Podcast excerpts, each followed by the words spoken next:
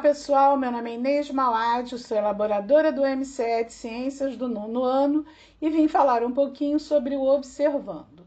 O que a gente deve saber? Os fogos de artifício utilizam a capacidade dos elementos químicos para gerar a sua grande variedade de cores. Mas como isso acontece? A luz branca ela é composta por ondas eletromagnéticas de todas as frequências do espectro visível de luz, que vai do vermelho ao violeta.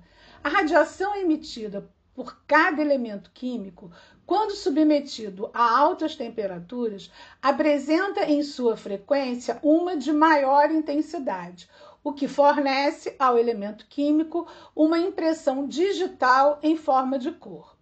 Quando essas linhas estão situadas na região visível do espectro de luz, é possível identificar os diferentes elementos químicos por meio da cor de suas chamas, como no exemplo, sódio laranja, bário verde, cálcio vermelho e assim por diante.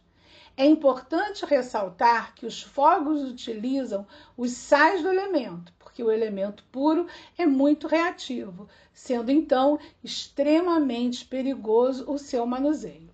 Nas festas de Ano Novo, aqui na praia de Copacabana do Rio de Janeiro, mais de 2 milhões de pessoas se reúnem e os fogos duram mais de 15 minutos em momentos de rara beleza e encantamento.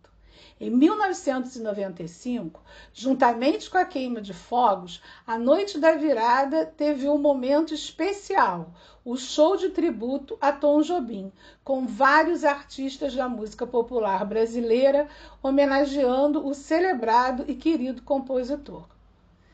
Espero que vocês tenham entendido tudo. Fiquem bem e até a próxima.